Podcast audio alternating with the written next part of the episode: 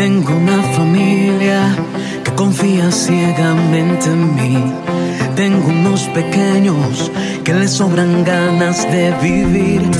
Yo tengo una esposa que le basta solo con creer de que todo estará bien, que todo estará bien. Y yo tengo un padre que camina siempre a mi lado, que me ama tanto. Aquí estamos para inyectarles toda la energía, todo el amor y la esperanza para sus vidas y sus entornos familiares y por supuesto todas sus relaciones desde esta emisora Radio María 1220 de la AM. Y llegando a cada rincón de la ciudad de Bogotá y en el resto del país, qué alegría estar nuevamente con todos ustedes, conectarnos con todos aquellos que están en el exterior desde esta emisora del cielo que logra llegar hasta sus hogares. Qué bueno estar de nuevo con ustedes, qué alegría estar transmitiendo de nuevo nuestro programa, pero sobre todo siendo testigos del amor y la misericordia de Dios. Yo soy la hermana Gloria Camargo, orientadora de tu familia de la Fundación EduFan, y con nosotros los psicólogos y orientadores voluntarios de la Fundación desde la ciudad de Bogotá. Hoy tenemos un programa muy especial donde ustedes serán y son como siempre los protagonistas de nuestro programa. Pero antes nos vamos a sintonizar con nuestro Creador y con nuestra Santísima Madre. Escuchando este santo evangelio que nos trae en el día de hoy a Diana, es la persona que siempre nos apoya y nos acompaña en este espacio de oración y de contemplación.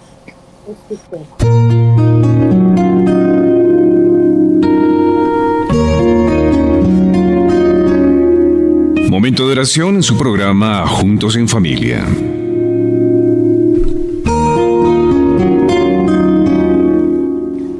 Del Santo Evangelio según San Marcos, capítulo 1, del 14 al 20.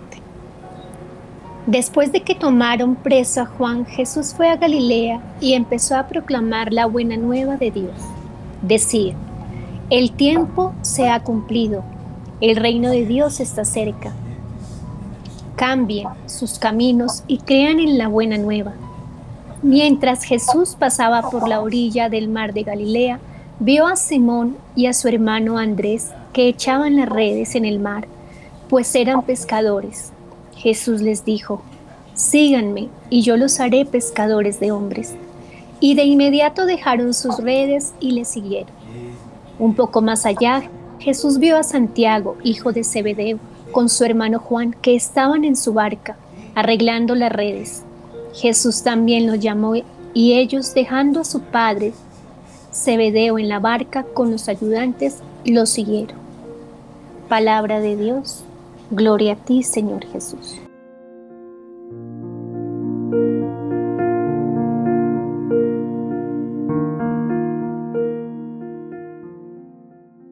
Te damos infinitas gracias Señor por tu palabra, porque nos permites verte, porque nos permite sentirte a través de ella, nos hablas a través de ella, Señor.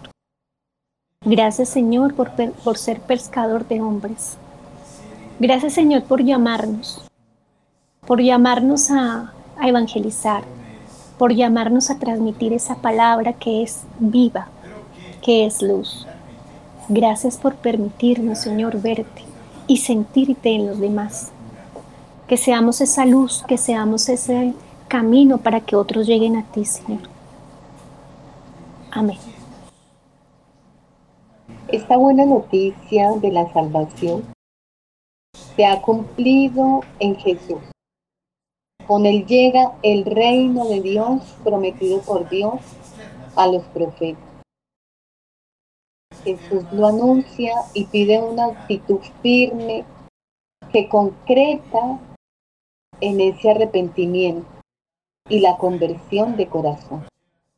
Los discípulos descubren en esa llamada del Señor un sentido radical para vivir más allá de la cotidianidad. más allá de lo que ellos vienen y están viviendo. Por eso no dudan en dejarlo todo y seguir. Esta es y debe ser la actitud de un verdadero creyente. Y este Evangelio nos debería interrogar sobre nuestra actitud ante la llamada de Jesús a nuestra vida y a nuestra fe. Esa fe que muchas veces a veces se vuelve rutinaria, a veces sin sentido, una fe infantil, una fe que realmente no está inmersa en las profundidades de lo que Dios quiere de cada uno de nosotros. Tendríamos que descubrir que el reino ha llegado a nuestra orilla y se nos invita a cambiar la rutina por una vida en Cristo, una vida llena de sentido, una vida llena de esa presencia de Jesús en nuestra vida. La pregunta para este día y para este Evangelio sería, ¿cuál es mi actitud ante la llamada de Jesús? Gloria al Padre, al Hijo y al Espíritu Santo, como era en el principio, ahora y siempre, por los siglos de los siglos. Amén.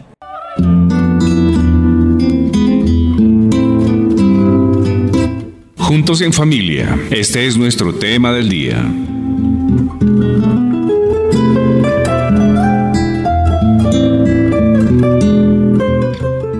Gracias por estar nuevamente con nosotros, por conectarse con este su programa Juntos en Familia. Y hoy con un nuevo programa y un nuevo tema, pero siguiendo con el tema que veníamos hablando hace 15 días acerca de inteligencia, cerebro y aprendizaje. Y nos encontrábamos en aquello eh, con nuestra invitada Blanca, que está con nosotros en el día de hoy, y con varias preguntas. Una de ellas era cómo aprende cada cerebro, de qué manera un adulto, ya sea padre o maestro, interfiere positiva o negativamente esa programación y qué se necesita en el aula y en la casa para ayudar a los niños a superar esas dificultades y facilitar su proceso de aprendizaje. Pues bien, frente a esto, hoy vamos a continuar con esta segunda parte, pero también hablaremos un poco acerca de la inteligencia artificial, que es lo que tenemos ahorita como en este furor que ha ido reemplazando eh, realmente nuestras inteligencias, eh, como de una o de otra forma esto puede, más bien, puede ir reemplazando, que hablábamos con Blanca de que esto de ninguna manera puede reemplazar nuestra inteligencia, todo lo que hay al interior nuestro, todo lo que hay en nuestro cerebro y demás. Y para ello, pues está con nosotros nuevamente Blanca y Adriana que nos acompaña y nos acompañaron hace 15 días. Blanca. Espero que hayan amanecido súper y que hayan tenido una semana muy bonita. Gracias, Blanca. Adriana. Me da mucho gusto estar nuevamente aquí aprendiendo de este tema tan interesante. Gracias a, a la hermana por la invitación. Bueno, pues sí, vamos a hablar de un tema que realmente nos atañe a todos, nos interesa realmente a todos y cómo es esto de esa relación entre inteligencia, cerebro y aprendizaje. Y como ya les decía, hace 15 días hablábamos de cómo interfieren estas inteligencias y cómo interfieren de manera positiva, pero también de manera negativa en la programación de nuestros niños, pero también en la programación de un adulto y, por qué no decirlo, en la programación de nuestros adultos mayores. Pero para continuar este proceso, quiero a Blanca que nos va a continuar hablando de todo esto, pero antes nos vamos a ir a una pequeña pausa. Ya volvemos. En la ciudad de Medellín viviremos un gran acontecimiento, la Cena Mariana de Radio María. Compartimos la fe unidos de la mano de la Virgen María. Nos encontraremos de manera fraterna el 18 de abril a las 6 de la tarde en el restaurante El Rancherito en la calle 18, número 3550 Avenida Las Palmas, muy cerca de la ciudad de Medellín. La donación para colaborar con la obra de Radio María en Medellín de 150 mil pesos. Nuestros teléfonos 604 557 9589 313 591 3497 Noche de Fraternidad. Radio María invita desde ahora a los oyentes de Medellín a unirse a la cena mariana el próximo 18 de abril allá en la avenida Las Palmas de la Tacita de Plata.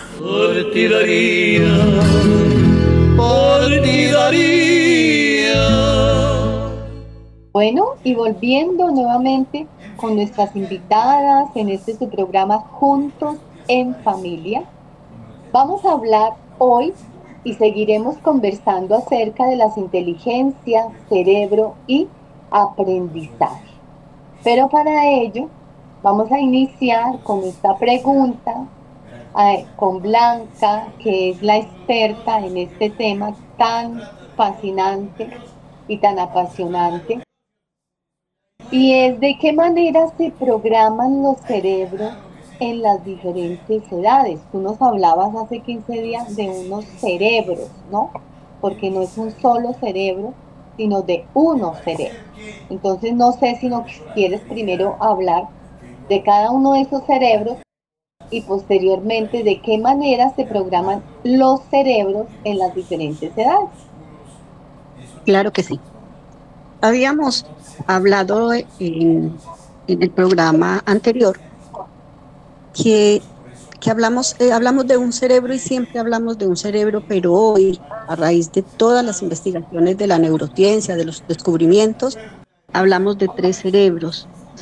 Que el término eh, biológico con el que conocemos es el neocortes, el límbico y el reptiliano, pero que aquí en el cerebro triádico, que es la teoría que estamos manejando, estamos hablando de un cerebro izquierdo, un cerebro derecho y un cerebro central.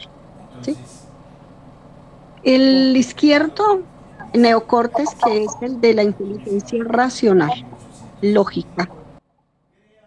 El límbico, que es el de la inteligencia emocional, la espiritualidad, las relaciones con los demás, y un cerebro reptiliano, que es el cerebro central, que es el cerebro operativo, o sea, es el cerebro del hacer, es el cerebro de la dirección, es el cerebro de una ya planeación. Yéndonos al aula con los niños, nosotros encontramos estos cerebros como mínimo. Tendencias. Hablábamos de que en el, en el niño no podemos hablar de que hay un cerebro dominante todavía, pero sí hay una tendencia de dominio cerebral. Pero fuera de esos cerebros, o sea, la forma en que, en que las funciones neuronales se conectan, nos da que hay un cerebro dominante, uno subdominante y uno tercero que entra a jugar en este juego triádico. Y dependiendo de cómo esos cerebros hagan su juego y que lo hacen dependiendo de la programación de la red neuronal dada por los padres y por los docentes, que también les contaba que la programación se da de 0 a 7 años. Entonces, dependiendo de esa programación, los cerebros entran a hacer su juego y podemos encontrar no solo esos tres grupos de dominancia de cerebro, sino que encontramos también cerebros en conflicto, cerebros desconectados. ¿Y qué quiere decir unos cerebros en conflicto y que quiere decir unos cerebros desconectados. Cuando aplicamos el test del RCMT, que es una de las herramientas fundamentales,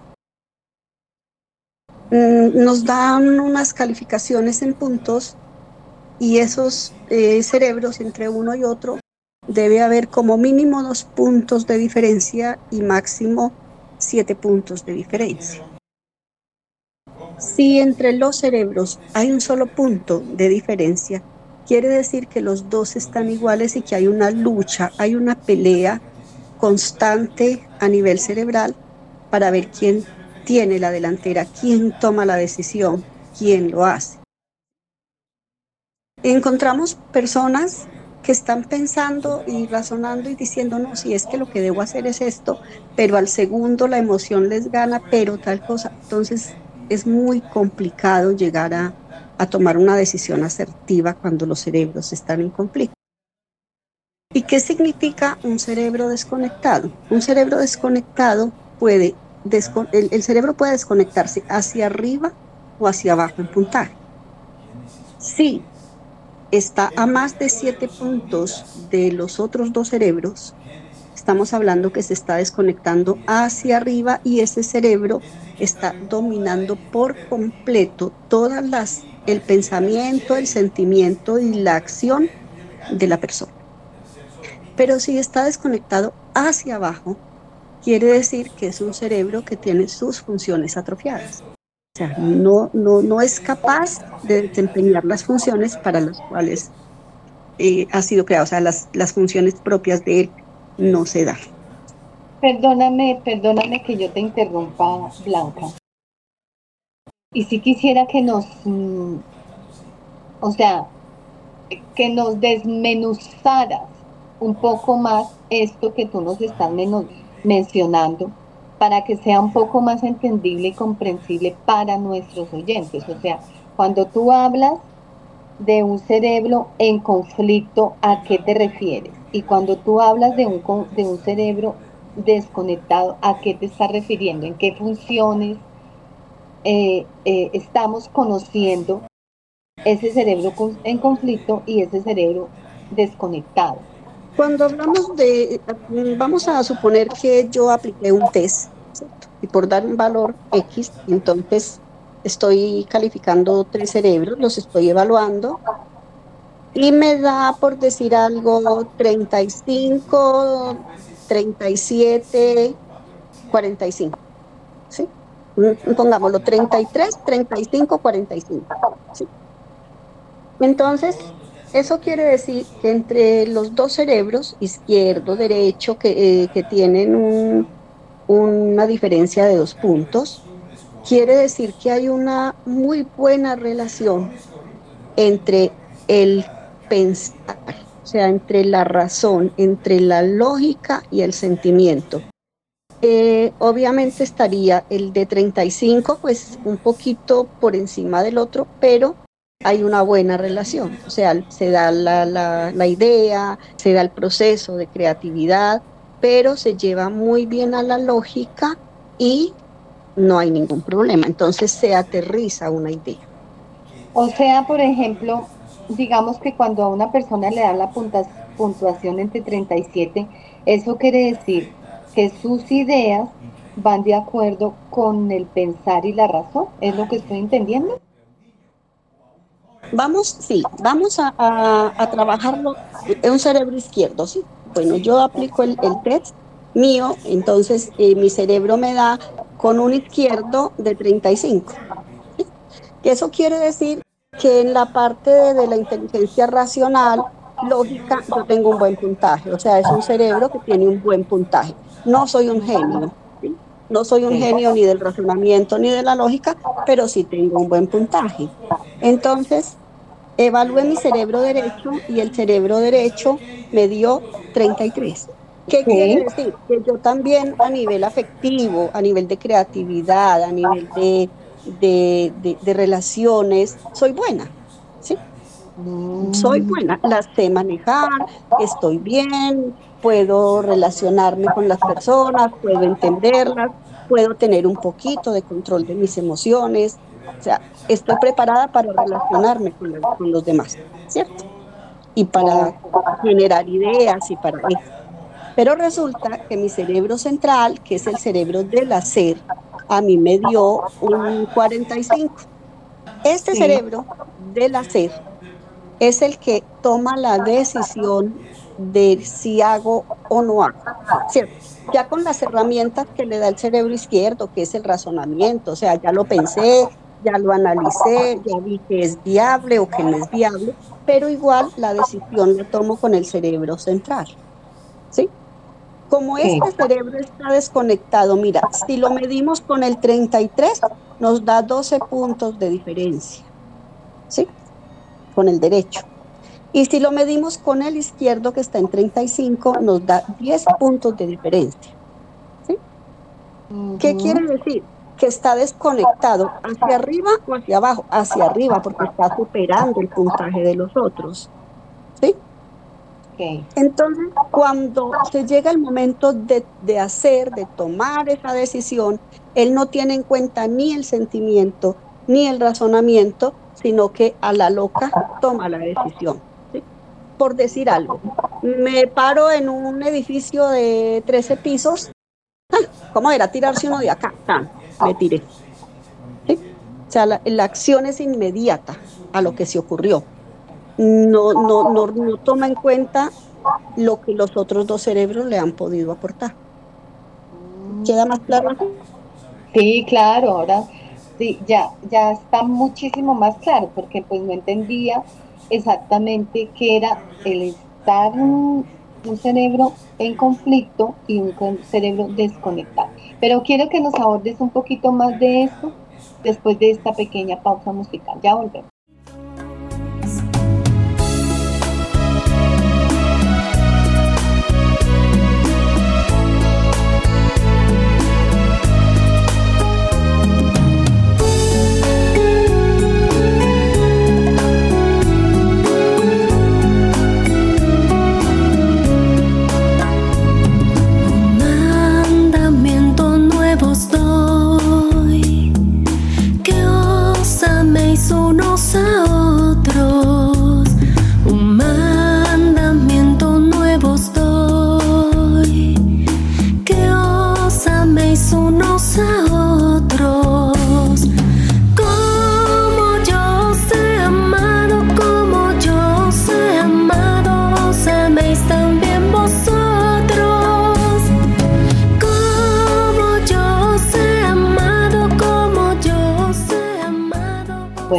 Gracias por conectarse con nosotros nuevamente aquí en su programa Juntos en Familia.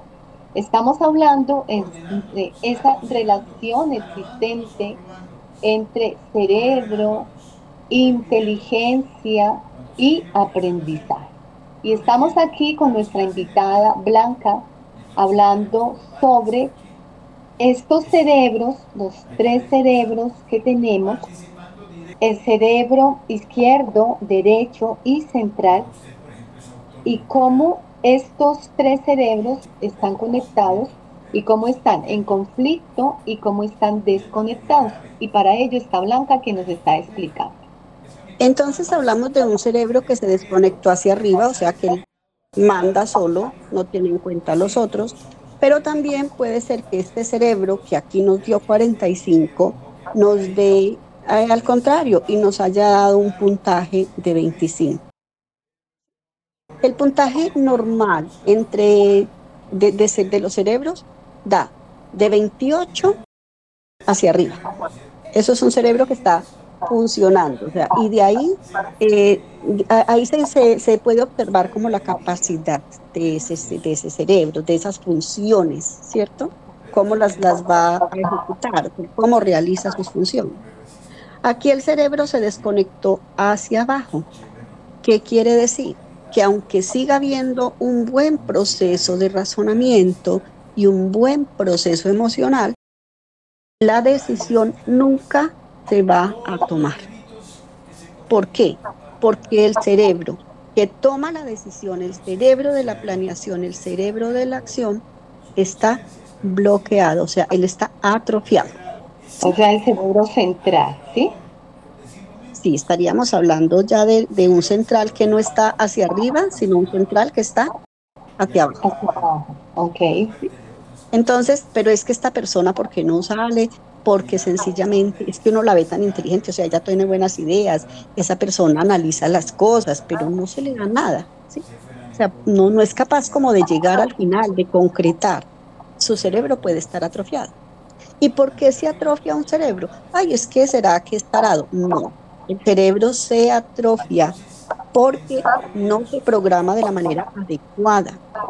El cerebro se atrofia porque hay puntos de transición en la vida de todos nosotros, que luego les hablaré de los puntos de transición, que no se saben manejar y cuando un punto de transición no se maneja de la manera correcta, termina atrofiando uno de los cerebros. ¿Tienen alguna pregunta? ¿Está ahí? No, está perfecto esto que nos está mencionando. Realmente. Sí, Adrianita. Qué pena, sí. Yo quería. El tema, pues me lleva a pensar, señora Blanca, no sé. Viene más, sobre todo a nivel, esa, esa atrofia o ese, ese, lo que acaba su merced de explicar, viene a través de que hay un mal manejo de las emociones desde que son bebés, desde pues nos han hablado la vez pasada desde el vientre materno. Pero eso quiere decir de una, de un, sí, de una mala crianza o una mala transmisión de las emociones a nivel familiar. Tendría que ver todo eso. Totalmente, Adriana. O sea, en cada etapa, que ya ahorita pasamos como a explicar, a contarles un poquito, yo les había dicho el tema es muy largo el tema no lo podemos desglosar en, una hora, pero pues les decía, es como un abrebocas para que se vayan dando cuenta de la importancia que tiene. ¿sí? En cada etapa se da una programación de cada uno de los, de los cerebros. Por ejemplo, cuando el niño está, salió, empezó a caminar, hablamos de cero a tres añitos, de cero a de 0 a 7 te da la programación, de la programación general del cerebro. Pero cuando nosotros hablamos del cerebro izquierdo, el cerebro tiene unas actividades puntuales que lo programan. Entonces, ¿cómo lo puedo programar? Lo puedo programar con atención selectiva, llevando a los niños a que encuentren algo, un paisaje con muchas cosas y el niño hoy está jugando y miremos a ver cuántos pajaritos hay. El niño identificó tres pajaritos, pero yo estoy viendo que hay siete o hay diez. Entonces, perfecto, encontraste tres pajaritos muy bien, amor. ¿Sí? Los vio. Al día siguiente volvemos con el mismo paisaje, pero vamos a, a retar al niño a decirle, ayer encontraste tres pajaritos, ¿será que hoy encontramos más? Intentemos, vamos a buscar más pajaritos. Y el niño va a empezar y va a decir, sí, mami, encontré otros dos. O profe, encontré otros dos. Entonces estoy haciendo unas actividades, pero ¿cómo llevo al niño a hacer esas actividades? Una cosa es cuando el niño mira y dice, hay tres pajaritos, y yo, no, no hay tres pajaritos. O sea, de una vez le estoy marcando al niño que él no sabe, o sea, no sirvió para la tarea que yo le encomendé. Pero cuando yo le acepto que él vio los tres pajaritos y al otro día simplemente le digo, ayer encontraste tres, vamos a mirar si hoy encontramos más. Su cerebro se está programando para asumir retos, se está programando para dar más y se está programando para un fracaso, porque ya el niño no ve ese que no encontró los diez pajaritos de una vez, no lo ve como un fracaso, sino que lo ve y empieza a ver la vida como, una, como un juego de posibilidades, donde yo tengo una posibilidad de hacer algo, pero mañana puedo tener más, y puede ser mejor o puede ser peor. Y estoy preparando al niño para el juego de la vida. Bueno, nos vamos a ir a una segunda pausa, pero antes yo sí quisiera que Blanca eh, nos abordara un poquito a través de por qué y cuáles son las inteligencias y las áreas académicas de cada cerebro. ¿Para qué? Para que ahorita que ya los niños han iniciado esta etapa escolar, estos procesos académicos, los papás puedan identificar un poco cuáles son esas inteligencias, cuáles son esas áreas académicas en los cuales pueden ayudarles a sus hijos a que esa parte académica y esa parte escolar sea un poco más productiva, sea un poco más exitosa y que ellos puedan alcanzar lo que tú les estás mencionando como esos logros, como esos retos para poder alcanzar esta parte académica que es necesaria dentro de estos procesos de aprendizaje. Pero todo esto después de una pequeña pausa. Ya volvemos. Bueno,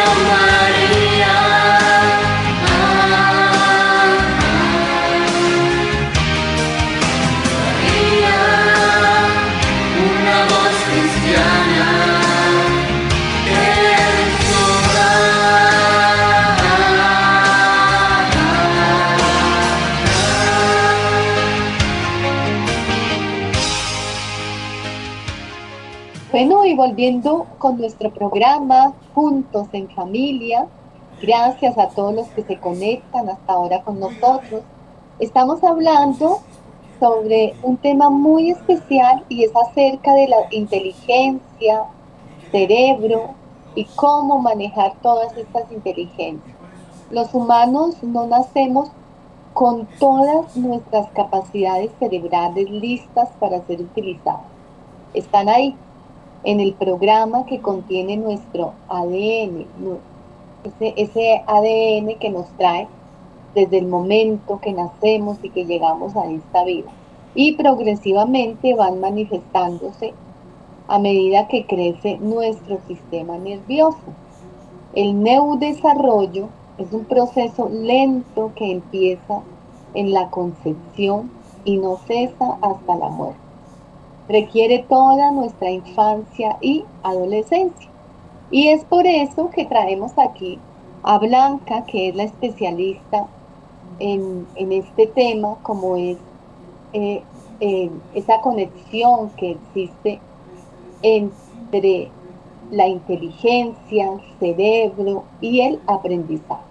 Y nos quedábamos con la pregunta por qué y cuáles son las inteligencias y las áreas académicas de cada cerebro. Vamos a ver entonces el cerebro izquierdo, vamos a conocer las inteligencias del cerebro izquierdo. Tenemos eh, la inteligencia lingüística, la inteligencia verbal, el, el, escribir, el hablar, el comprender lo que leemos, sabemos que el área de Broca es la responsable de la producción de unas oraciones gramaticales, ¿cierto? Pero que implica que ella esté funcionando bien, que implica que el niño eh, desarrolle Todos, todos tenemos unas aptitudes, ¿cierto? Que luego las podemos convertir en unas habilidades y que más adelante pueden llegar a ser competencias. ¿De qué depende que mi aptitud llegue a ser una competencia?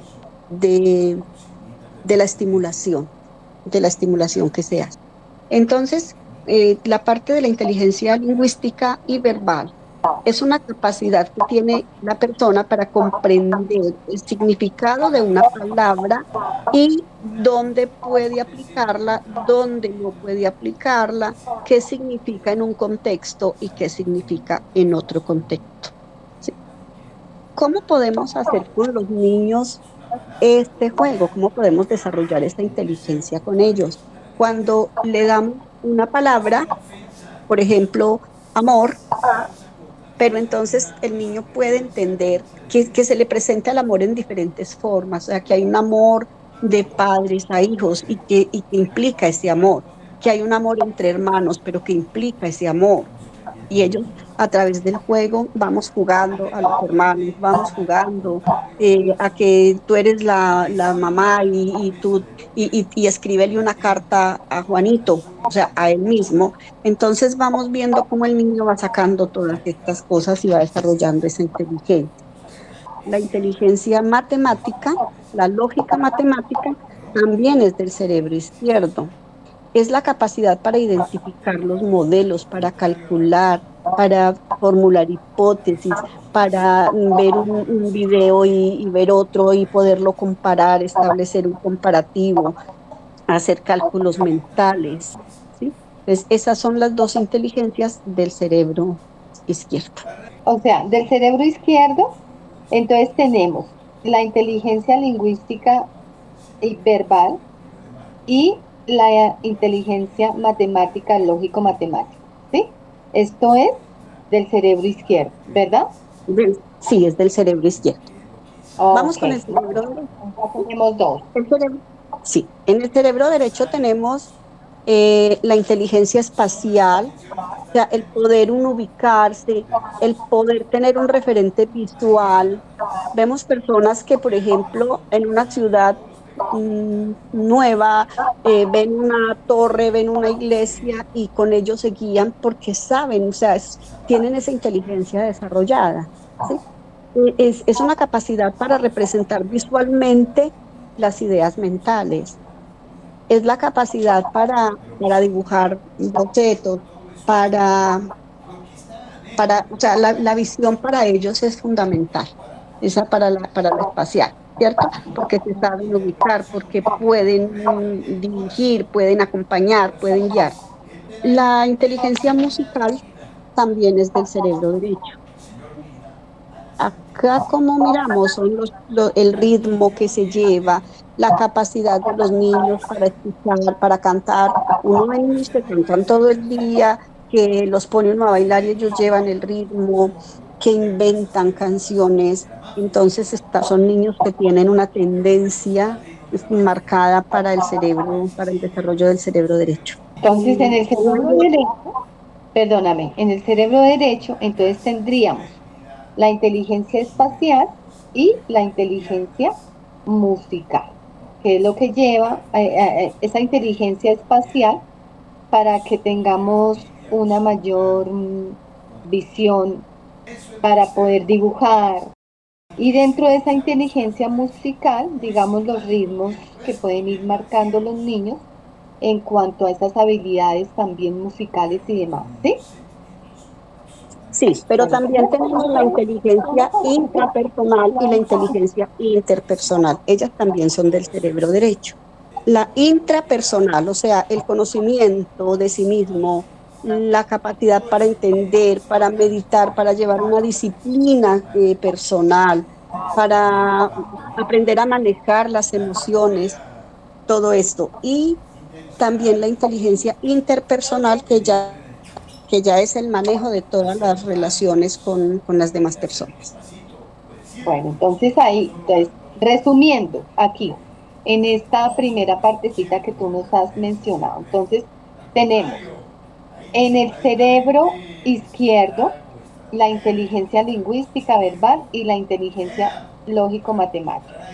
Y en el cerebro derecho tendríamos la inteligencia espacial, y la inteligencia musical y también la inteligencia intrapersonal. ¿Ok?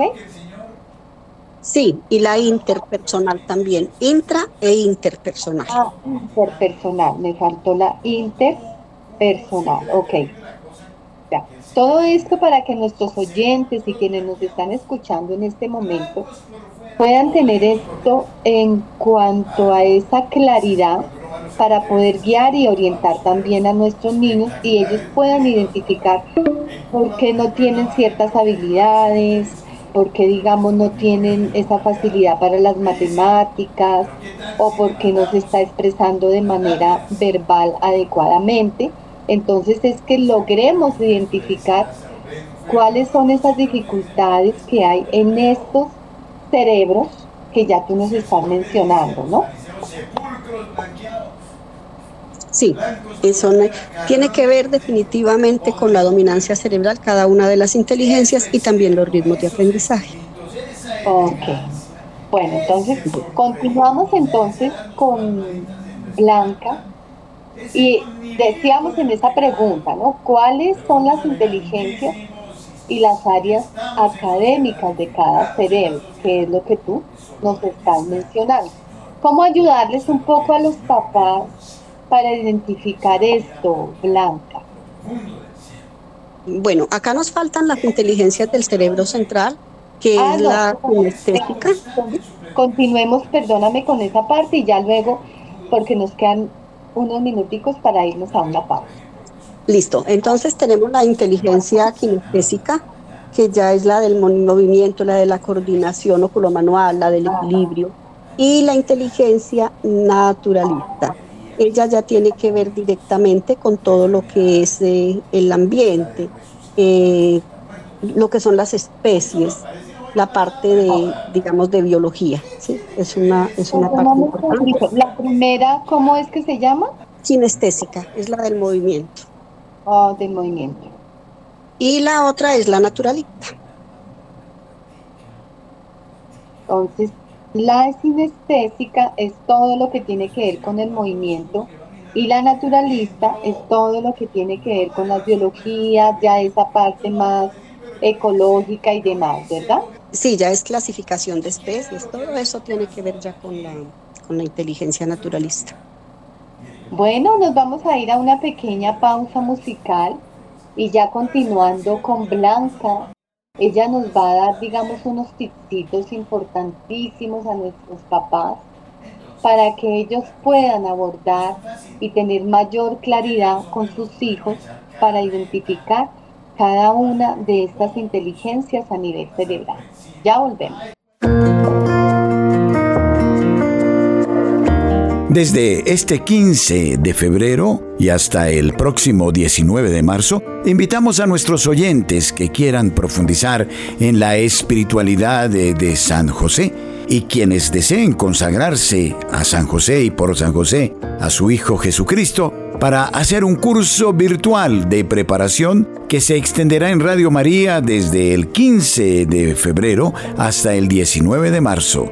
San José es patrono de la iglesia. Les invitamos a ser parte de este momento que nos dispone a la consagración al siervo humildísimo de Dios, Padre de Jesucristo y esposo de la Santísima Virgen María. San José de Nazaret, Padre de familia bueno, y volviendo nuevamente con Blanca a este programa Juntos en Familia, vamos a, abordar un poco y a mencionarles un poco también a nuestros papás en esto de estas inteligencias que ya ella nos ha mencionado, como es la inteligencia lingüística y verbal en el cerebro derecho y la lógica matemática en el de la matemática y la verbal son del izquierdo. Del izquierdo, ok. Y la del derecho está la inteligencia espacial, la musical, intrapersonal y la interpersonal. Y ella nos está hablando un poco, nos hablaba acerca del cerebro central, como es la inteligencia naturalista, y la inteligencia sinestésica, que es solo el movimiento. Y las áreas eh, académicas pues también están clasificadas dentro de estas inteligencias. Entonces, todo lo que tiene que ver con números, con lógica, obviamente es del cerebro izquierdo, de la, de la inteligencia matemática. Lo que tiene que ver con lectoescritura es del cerebro izquierdo, que es la inteligencia lingüística y verbal, y no verbal también, porque es la escritura. Eh, la interpretación de imágenes, en la parte de la, de la kinestésica tenemos lo que es el movimiento, el deporte, eh, la coordinación, todas estas cosas son de, la kinestésica.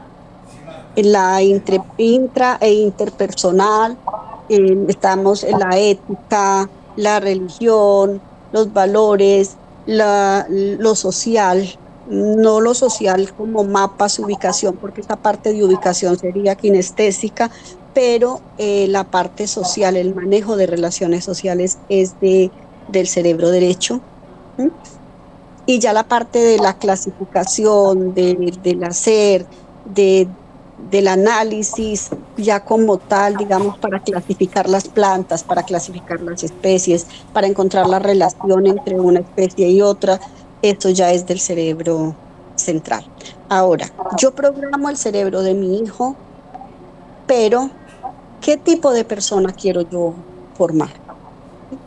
Dependiendo del tipo de persona que yo quiera formar, así yo puedo empezar a, darle todas estas, mm, estos tips, todas estas posibilidades, todas estas herramientas al niño para que aprenda a formarse. Hoy tenemos un déficit tenaz y es el déficit de la humanidad, o sea, no hay, no hay humanidad hoy como pudo haberlo antes. El respeto se ha perdido. no es que los niños de hoy sean maleducados y groseros, lo que pasa es que su cerebro no ha trabajado para aprender el respeto, no ha trabajado para comprender a los demás. El cerebro no ha aprendido a ser solidario, el cerebro no ha aprendido a, ponerse en los zapatitos del otro. ¿sí? Ese cerebro no ha aprendido a que yo con una palabra puedo herir o puedo sanar un corazón de, de quien me escuche. Entonces, todo eso tiene que ver con la programación de la red neuronal que hacemos como padres y que complementamos como docentes. Y nos tenemos una, una solución, tenemos una alternativa, una posibilidad. El cerebro se programa de 0 a 7 años, pero puede ser programado de 7 a 14 y puede ser reestructurado después de los 14 como yo quiera reestructurar mi cerebro.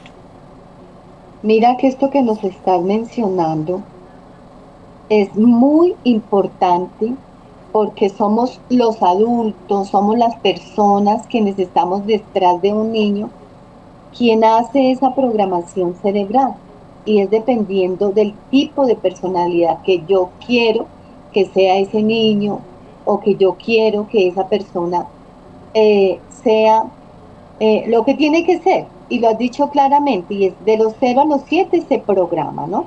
De los 7 a los 14 hay una segunda programación y de los 14 hay una reestructuración de esa programación que no se hizo adecuadamente, ¿no? Es más o menos lo que nos están mencionando frente a cómo quisiera yo programar el cerebro de una persona. Eso, eso vendría a ser lo mismo como manipular, no. No, no es manipular. No, para nada. O sea, eh, lastimosamente esa palabra programación se ha entendido con ese significado de manipulación. Sí, exacto. O sea, es simplemente, mira, cuando yo tengo un computador, yo mm, quiero, empiezo a programarlo para poder hacer unas actividades, o sea, para que cuando yo le dé el, necesito hacer un cálculo y entonces el, computador puede hacerlo eh, porque yo ya le di unos, mm, unas órdenes, ¿cierto? Ya, ya le dije qué podía hacer. En la diferencia, la gran diferencia entre el computador y el ser humano es el sentimiento, es la emoción y es la capacidad de razonar la inteligencia artificial trabaja con algoritmos, pero lo programó alguien y lo programó solamente para eso, ¿sí? Eh, yo necesito que este aparato me, me, dibuje una cara, él me va a hacer una cara con unas especificaciones, pero nunca le va a imprimir la emoción, el sentimiento, la capacidad de pensar a la máquina. ¿sí? claro. Entonces es la gran diferencia entre la programación de un aparato y la programación del cerebro, porque lo que hace es, yo, yo, más que programación lo llamaría un entrenamiento del cerebro para responder asertivamente a los retos y a las situaciones que la vida diaria nos presenta.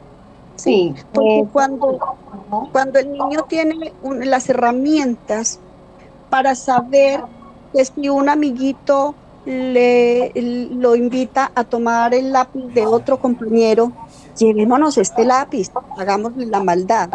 Si yo le, le, he enseñado al cerebro de mi niño a que él no puede hacerle daño a los demás, a que una travesura puede tener unas consecuencias, que la vida es la vida es una consecuencia cada día de una decisión permanente que tomo. Mi niño de una vez va a decir no, ¿sí? Yo, yo tuve la oportunidad de, conocer un niño en un colegio de Manizales. El niño se encontró 75 mil pesos en la cancha jugando en el descanso. Era un billete de 50, uno de 21 de 5. ¿Qué hizo el niño? Tomó el dinero y se fue a la coordinación. Y le dijo, Cordi, me encontré este dinero y no sé de quién es. ¿Sí? Era él no lo tomó de ningún maletín, estaba todo el colegio en descanso, de cualquier niño del, colegio podía hacer el dinero. ¿Qué hizo el coordinador? Dijo, quien haya perdido un dinero puede acercarse a la coordinación. Llegaron cinco niños a reclamar el dinero. Entonces, ¿él qué hizo? ¿Usted cuánto tenía? Ah, pues yo tenía 100 mil. Bueno, usted no es el dueño del dinero. Entonces no encontraron el suyo. El niño que lo había perdido, antes yo traía 75 mil pesos para pagar algo. ¿En billetes de cuánto? No, yo traía un billete de 50, uno de 5 y uno de 20. El dinero es suyo. ¿Sí? Y al niño que lo encontró le hicieron un reconocimiento público por eso que había hecho. pero hubo algo detrás de ese niño, hubo algo antes que llevó a ese niño a entender que una plata que él se había encontrado tenía un dueño y que ese niño podía tener una consecuencia terrible por, por perderlo. ¿sí? ¿Qué fue eso? Fue esa programación cerebral, fue ese enseñarle a ese cerebro a tomar las decisiones asertivas en el momento justo. Entonces, cuando hablamos de una programación de la red neuronal es es preparo a mi hijo, preparo al niño para que en el momento en que tiene que, decidir algo, lo haga de la manera correcta. Sí, y tú has dicho la palabra, y, y, sí, yo le cambiaría programación por entrenamiento. Lo que estamos haciendo es entrenar a nuestros hijos, a los niños, para que posteriormente actúen de acuerdo a cómo tienen que actuar. Está muy interesante todo esto. Nos vamos a ir a una pequeña pausa musical porque ya vamos a hablar un poco acerca del cómo manejar la inteligencia artificial en unos momentos. Ya volvemos.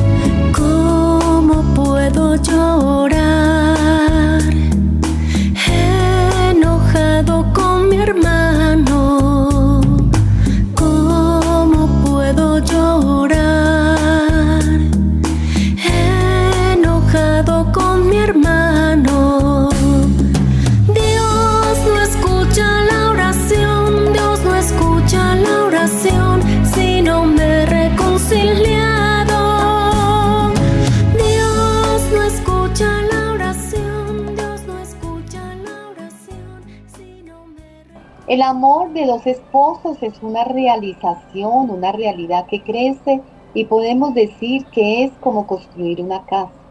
Y esa casa se construye juntos, no solo. Papa Francisco. Porque Dios soñó la familia y Edufan trabaja por ella en acción y transformación familiar a la luz del Evangelio. Este es nuestro lema, la familia, nuestra razón de ser y es lo que nos hace que cada día nos levantemos con ánimo y esperanza para lograr que nuestra familia cada día sea más feliz.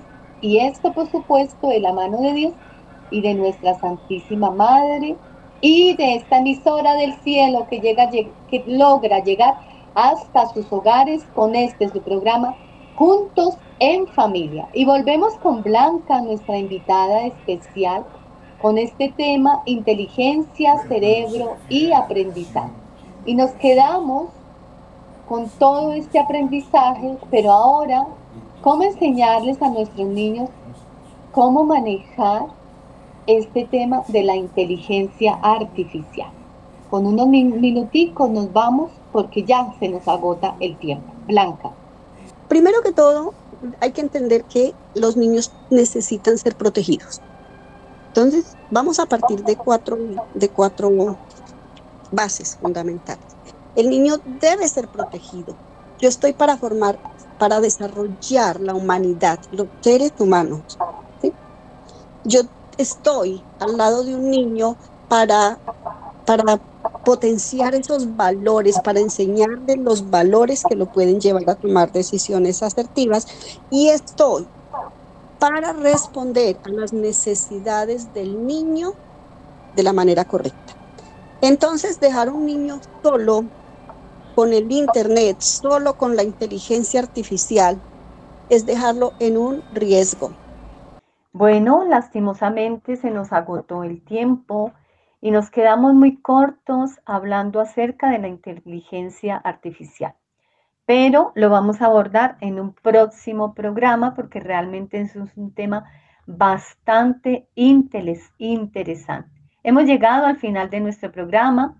Los esperamos nuevamente dentro de 15 días. Agradecemos a Blanca y Adriana que nos acompañó durante este espacio para poder abordar este tema tan importante como es las inteligencias, la relación, sus características frente al aprendizaje y a todo lo que tiene que ver con este aprendizaje cerebral. Hemos llegado al final de nuestro programa, los esperamos nuevamente dentro de 15 días con otro programa de interés para todos ustedes. Gracias a todos nuestros productores, al padre Germán Acosta, quien hace posible que Edufan haga su labor por la familia. Y a todos ustedes, los protagonistas de este su programa, juntos en familia. Un abrazo gigante para todos, Señor, el pasado a tu misericordia, el futuro a tu providencia, el presente a tu amor. Señor, tú sabes que lo único que tengo es el día de hoy para amarte a ti y a quienes me has dado. Amén. Y los dejamos con toda la programación de Radio María. Hasta pronto. Chao, chao. No nos olviden.